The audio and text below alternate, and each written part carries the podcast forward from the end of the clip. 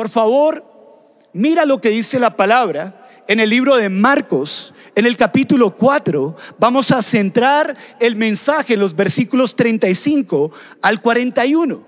Y quiero decir esto para introducir antes de entrar a predicar el mensaje o leer el texto. Jesús es experto en calmar tempestades que se levantan de manera repentina. Quiero que pienses en eso por un momento, porque este año a todos se nos levantaron tempestades de una manera repentina. Cuando iniciamos este año, todos estábamos muy contentos alrededor de una temática de que este año 2020 sería el año de visión 2020, de visión perfecta. En ese momento todo se veía muy calmado, en ese momento todo se veía muy tranquilo, en ese momento la iglesia entera, todo el cuerpo de Cristo, no solo Misión Carismática Internacional, no solo G12 a nivel internacional, está hablando de visión 2020, el cuerpo de Cristo en general estaba hablando de la misma temática. Y de repente, como que soplaron vientos de cambio. Se levantó una gran tempestad. Escuche lo que nos dice el versículo 35. Dice, aquel día, cuando llegó la noche, les dijo, estaba hablando Jesús, les dijo, pasemos al otro lado. Por favor, diga conmigo las palabras de Jesús, pasaremos al otro lado, dilo. Entonces Jesús fue el que determinó el rumbo, porque él se iba a subir a una barca con sus discípulos y antes de poner un pie en la barca a la cual se iba a subir con los discípulos, él marcó el rumbo y el destino de a dónde se dirigiría esa barca. Esa barca pasaría al otro lado. Ahora, cuando Jesús es quien determina el destino de nuestra barca, siempre llegará a donde Él dice que llegará. Llegaremos al otro lado de la situación que estamos viviendo porque Jesús ya lo dijo que tú y yo pasaremos al otro lado. Mi pregunta es esta, ¿en tu barca está Jesús? Porque si Jesús está en tu barca, tu vida y mi vida es una barca. Si Jesús está a bordo de nuestra barca, vamos definitivamente a pasar al otro lado. Como ya se han dado cuenta, ese es el título del mensaje. Pasemos al otro lado. Dice el versículo 36, y despidiendo a la multitud, le tomaron como estaba en la barca y había con él también otras barcas. Ojo a lo que dice el versículo 37. Dice, pero siempre que encontramos la palabra pero en la Biblia, nos muestra un cambio total de circunstancias. Hasta ese momento todo se veía bien. Antes de que Jesús pusiera un pie en la barca, las aguas estaban tranquilas, el cielo estaba despejado, la luna estaba brillando juntamente con las estrellas. Cuando él dijo pasemos al otro lado, era fácil creer que pasarían al otro lado. Cuando empezamos este año y dijimos visión 2020, era fácil decir sí, este año va a ser perfecto, este año va a ser maravilloso. Versículo 37, pero cambió todo. Se levantó una gran tempestad de viento. No se levantó una tempestad de viento, se levantó una gran tempestad de viento. Y era tan fuerte que dice, y echaba las olas en la barca de tal manera que ya se anegaba, ya se hundía. Permítame compartir esta ecuación física con ustedes barca llena de agua no pasa al otro lado, sino que barca llena de agua pasa pero al fondo del mar.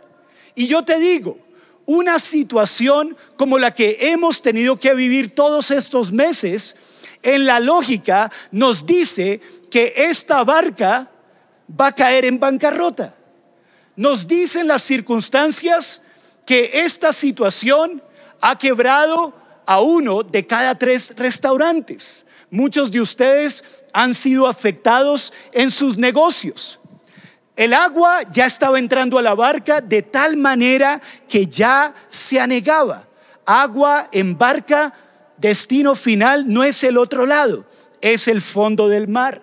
Pero te quiero decir una cosa, cuando Jesús está a bordo de tu barca, cuando Jesús está sentado en el trono de tu corazón, cuando Él dice, tú y yo pasaremos al otro lado, créelo con todo tu corazón, que en la situación que te encuentres, el Señor te va a sacar al otro lado, en lo financiero, te va a sacar al otro lado, en tu salud, te va a sacar al otro lado, en toda circunstancia que estés viviendo. Si tienes algo de fe, aplaude o reacciona a la palabra de Dios.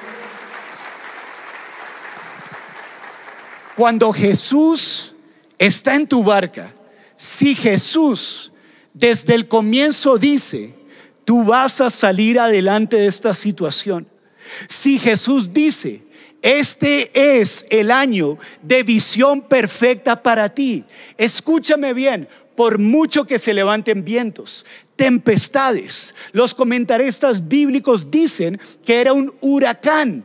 Por muchos huracanes que se levanten, que traten de opacar tu vista, tu visión de lo que está por delante, te digo una cosa, el Señor una vez determina algo, una vez que Él estipula algo, una vez que dice algo en su palabra y tú lo crees, no hay viento, ni huracán, ni situación que pueda cambiar lo que Dios ha determinado para tu vida. No hay viento que cambie el rumbo. No hay tempestad que cambie el curso de lo que Dios ha determinado para ti. No hay ola que cambie el destino que Dios ya determinó para tu vida.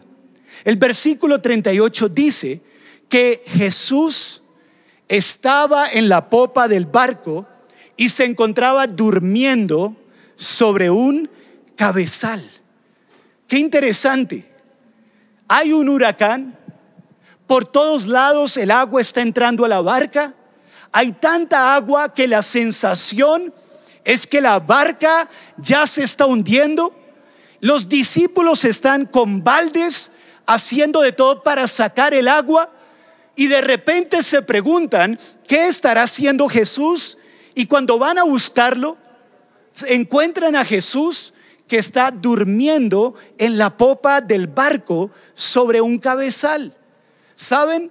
Para Jesús, ese era un momento en el cual Él nos estaba dando el ejemplo de lo que nosotros debemos hacer en medio de las tempestades, de los cambios de circunstancias que enfrentemos en nuestras vidas. Él descansaba en completa paz.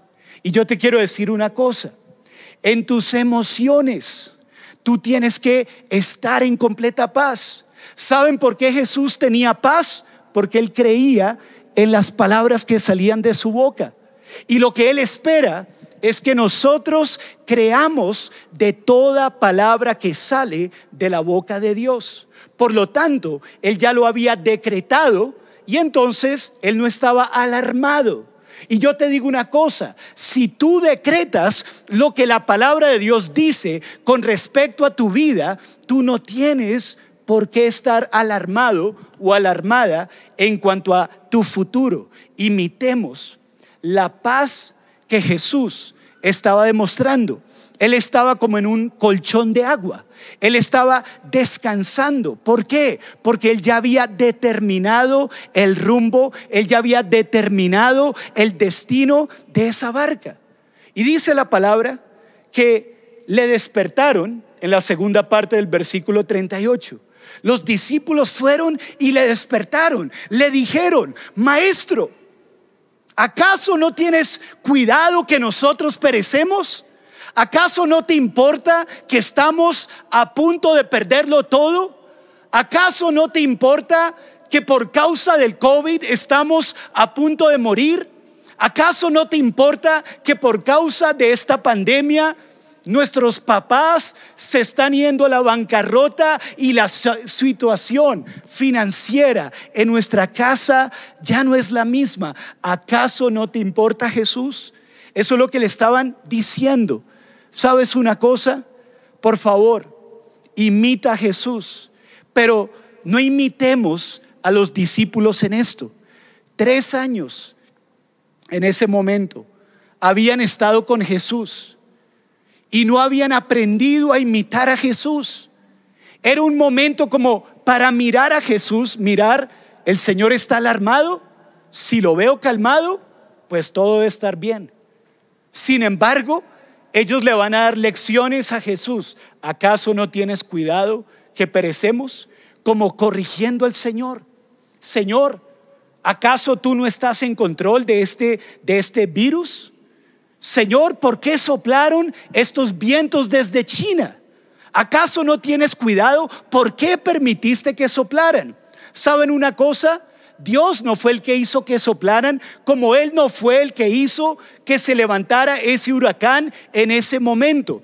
Pero a pesar del huracán, a pesar del COVID, a pesar de la situación difícil y adversa, Dios tiene el control de todo aspecto de tu vida. Créale al Señor. Viva su fe no por lo que dicen las circunstancias, no por lo que dicen las noticias, no por lo que oye en la radio, no por lo que lee en internet. Te digo una cosa, este año no se ha acabado y te quiero decir una cosa, la visión perfecta 2020 que tuviste a comienzos de este año, vas a ver el final feliz de este año, de que Dios te quiere bendecir, te quiere proveer, te quiere multiplicar, quiere suplir para todas tus necesidades conforme a sus riquezas en gloria en Cristo Jesús. Si alguien lo cree, por favor, apláudale fuerte al Señor.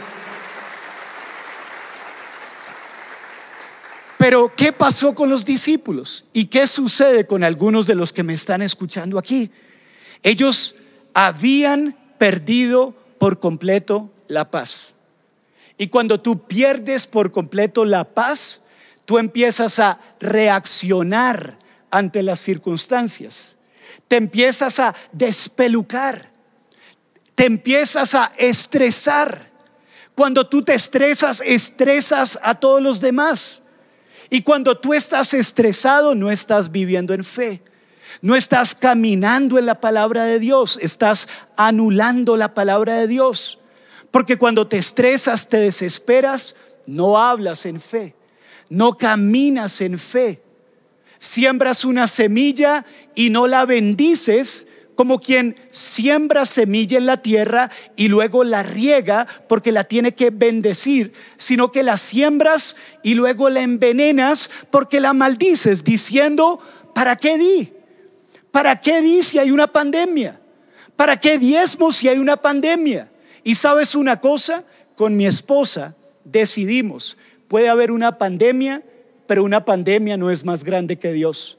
Una pandemia no tiene más poder que la palabra de Dios. Dios tiene más poder que una pandemia. Y si Él dice en su palabra, probadme ahora en esto, cuando somos diezmadores y ofrendadores, si Él dice, probadme ahora en esto, si no os abriré las ventanas de los cielos y derramaré sobre vosotros bendición hasta que sobre abunde. Decidimos creerlo con mi esposa a pesar del cambio total de circunstancias. Decidimos tener visión 2020. Decidimos que lo que vislumbramos a comienzo de año lo veríamos a través del año. Empecé muy bien el año, con buenos ahorros, pero se empezaron a ir los ahorros. Usted dirá, viviendo rico, bueno, con bendición, pero no despilfarrando, bendiciendo, bendiciendo gente que venía a consejerías y los bendecíamos haciéndoles llegar un mercado sin sonar trompetas, simplemente haciéndolo. Pero cuando uno va gastando y gastando, pues el dinero se va yendo y se va yendo.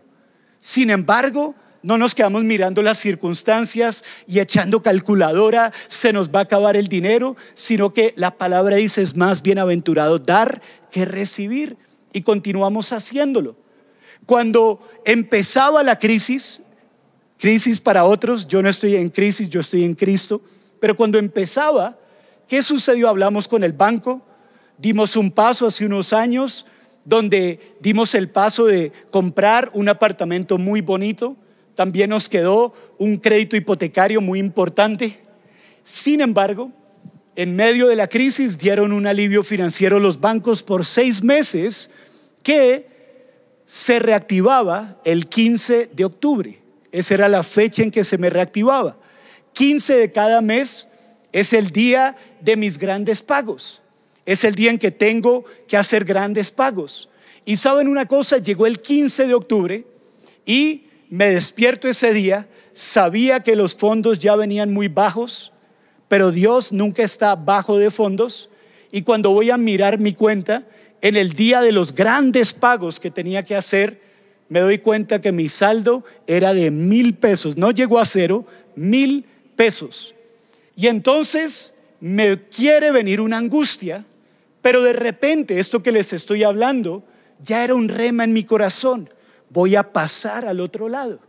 Y entonces viene una palabra que es la que siempre he tenido desde que tengo 18 años. No soy una persona de endeudarme. La única deuda que tengo es la deuda que es sana, que es la de un crédito hipotecario, que la deuda está representada en el inmueble, el inmueble se valoriza, si algo sucede, lo vendo, le devuelvo al banco lo que es del banco y tomo mi ganancia ocasional.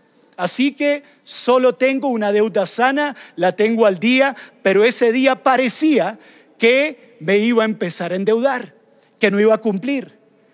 Tomé un archivo que tengo, lo saqué donde registro todas mis, mis diezmos, todas mis ofrendas, todo lo que el Señor me guía a dar. Y este año decimos dar un porcentaje mayor.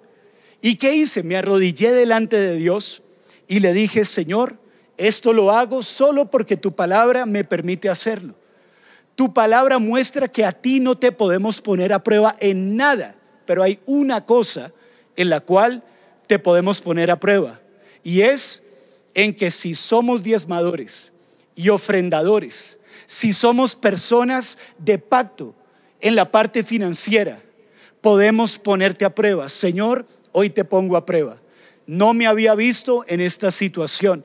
Necesito un milagro. Y empiezo a mirar el archivo, acuérdate Señor de esta ofrenda, haz memoria de esta otra, tú sabes cómo di con esfuerzo en esta ocasión, tú viste cómo bendije aquí, hice esto allí, y todo con el mejor corazón. Termino mi oración después de haber puesto a prueba a Dios y de repente me entra un mensaje de texto del, del exterior. Resulta que solo he hecho un trabajo este año de traducción. Y resulta que de un momento a otro ese mensaje de texto era del secretario de un cliente mío que le había hecho un trabajo, yo le había hecho a él muchos trabajos, de que me demoraba tres días en hacerlo y no era muy amplio a la hora de remunerarme. Sin embargo, por cuanto era mi amigo y mi cliente, pues decía, bueno, esto lo hago más que todo por la amistad, lo hago con cariño, lo hago con excelencia. Este año solo me contactó una vez, fue algo que solo me demoré media hora, le envié el trabajo, eso fue en los primeros días del mes, y de un momento a otro, después de hacer mi oración, me entra un mensaje de texto de su asistente diciéndome, don Jorge, queremos decirle, mi jefe le acaba de depositar 800 dólares por medio de Western Union. Aquí está un código, sabemos que un Western Union diríjase allá y puede cobrarlo. Entonces yo abrí los ojos pensando, bueno, qué tremendo. Esos 800 dólares son mucho más de lo que me daba por ayudarlo a veces traduciéndole contenidos de tres días. Y entonces, bueno, yo me fui, yo dije, no importa, Dios está empezando a hacer algo. Así que me fui a esa oficina de Western Union y cuando llego a la caja, le hablo al señor que está en la caja y le digo, mire, es que me hicieron este giro del exterior y vengo a cobrarlo con este código. Y entonces el señor me dice, ay, señor, eh, ¿será que usted puede volver en una hora? Porque como el monto es tan grande, no tenemos todo ese efectivo acá. Yo pensé 800 dólares, el dólar estaba en 3.750, daba 3 millones de pesos. Yo pensé, ¿no tienen 3 millones de pesos acá? Yo dije, bueno, listo, yo vuelvo en una hora. Vuelvo una hora después, llego nuevamente donde el Señor me dice, ah, ya tenemos lo suyo. Entonces me acerco a la caja y me dice, por favor entre a esta salita que tenemos acá. Yo entro allá y le digo, ¿y por qué esta salita? Y me dice, porque el monto es muy alto. Y yo otra vez pensé, pues sí, tres millones es bien, pero tampoco es que sea la super maravilla. Y de repente entra una persona con una cantidad de efectivo en pesos. Y entonces ahí se me entró la curiosidad vuelvo y saco el mensaje de texto que me había llegado y lo que pasa es que no había puesto coma. Y eran no 800 dólares, sino que eran 8 mil dólares a 3 mil 750, 30 millones de pesos en el día en que mi cuenta amaneció con mil pesos.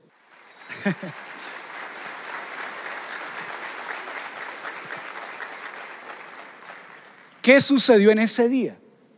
Dios me dio cinco veces más de mi crédito hipotecario, pude pagar todo lo demás, pero lo que hice antes que cualquier cosa de irme a pagar mis deudas, lo que siempre hago, darle a Dios lo que es primero. A Dios uno le da lo primero, no lo que le sobra.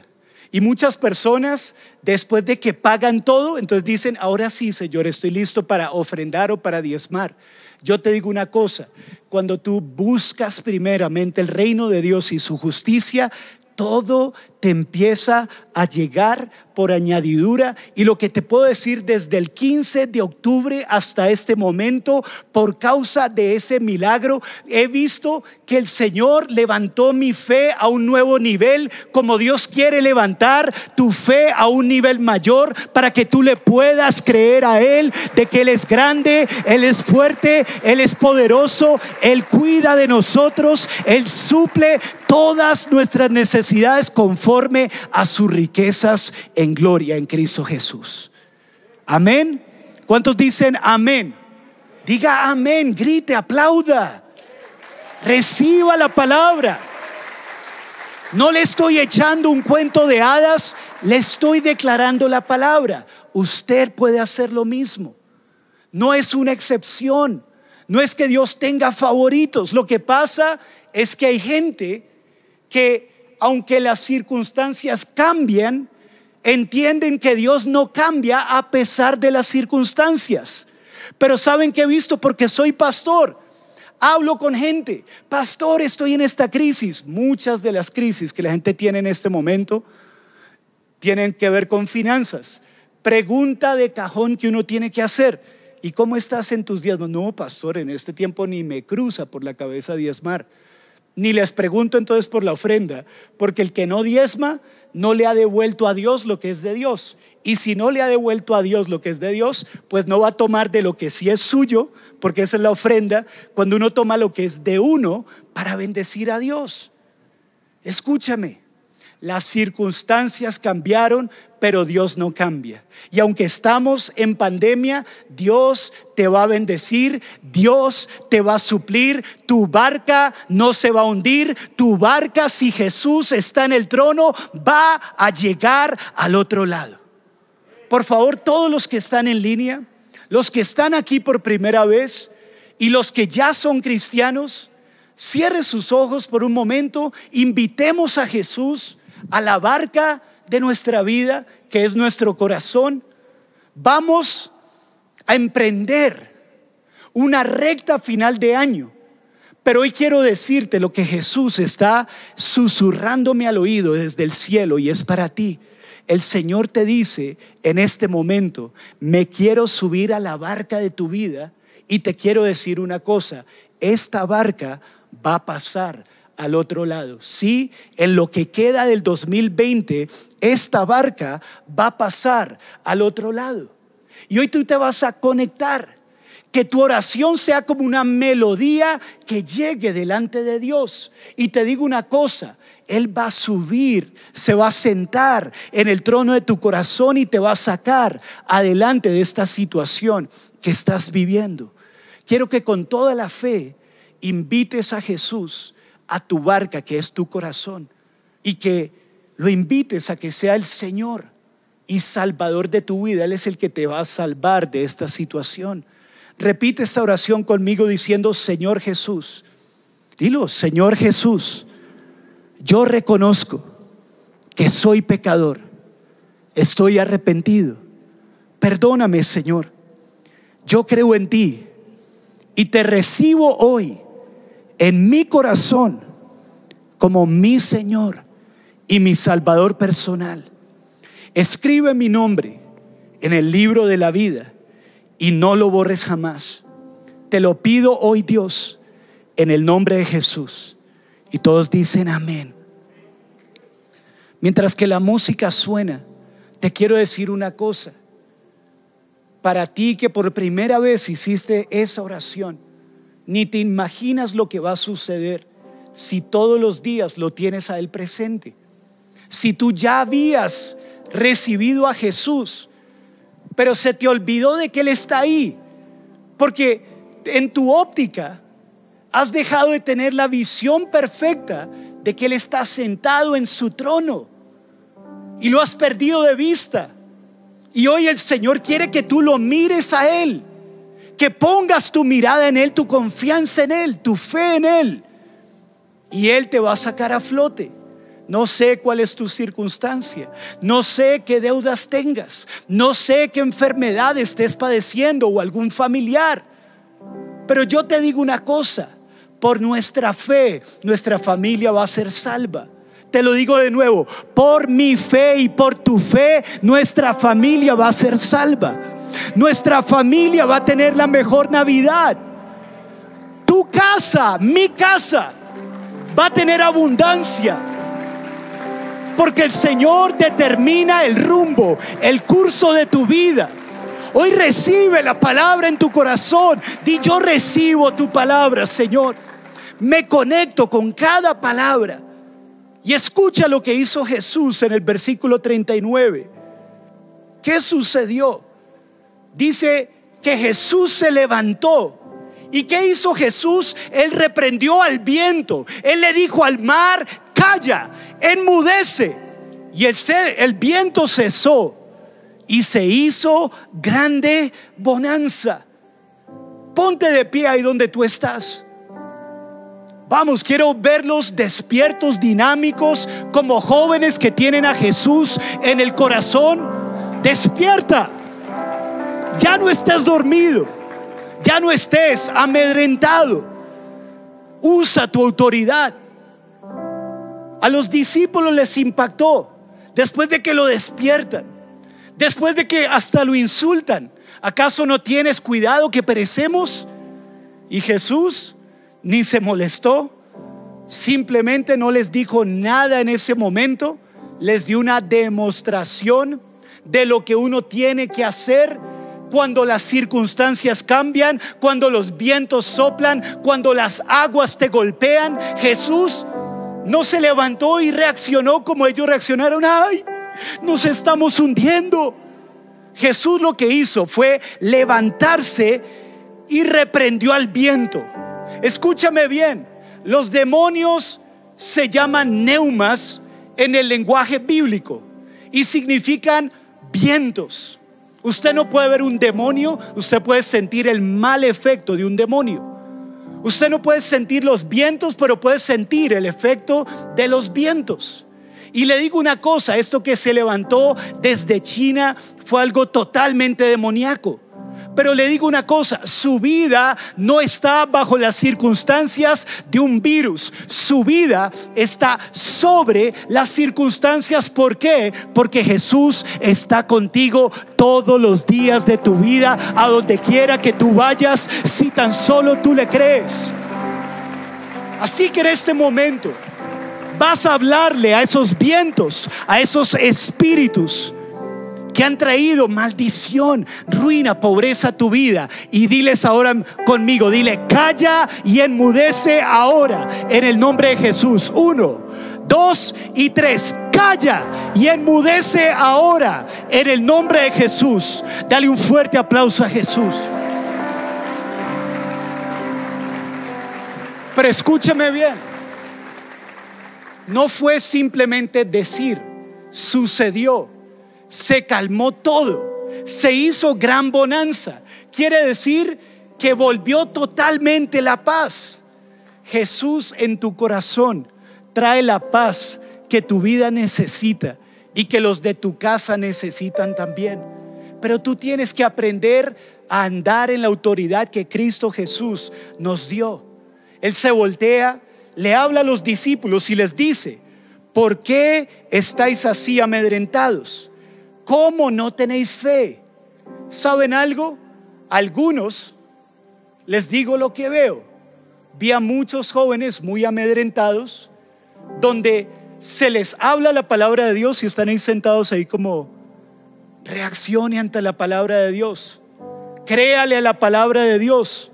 Usted no está en la religión cristiana, usted está en la relación de los cristianos. La religión no va a hacer nada por ti. La relación que tenemos con Cristo lo hace todo por ti. Así que despiértate tú que duermes. Vuelve a la paz tú que la has perdido. Y camina en la palabra de Dios. En este momento, vamos, fuerte ese aplauso para el Señor.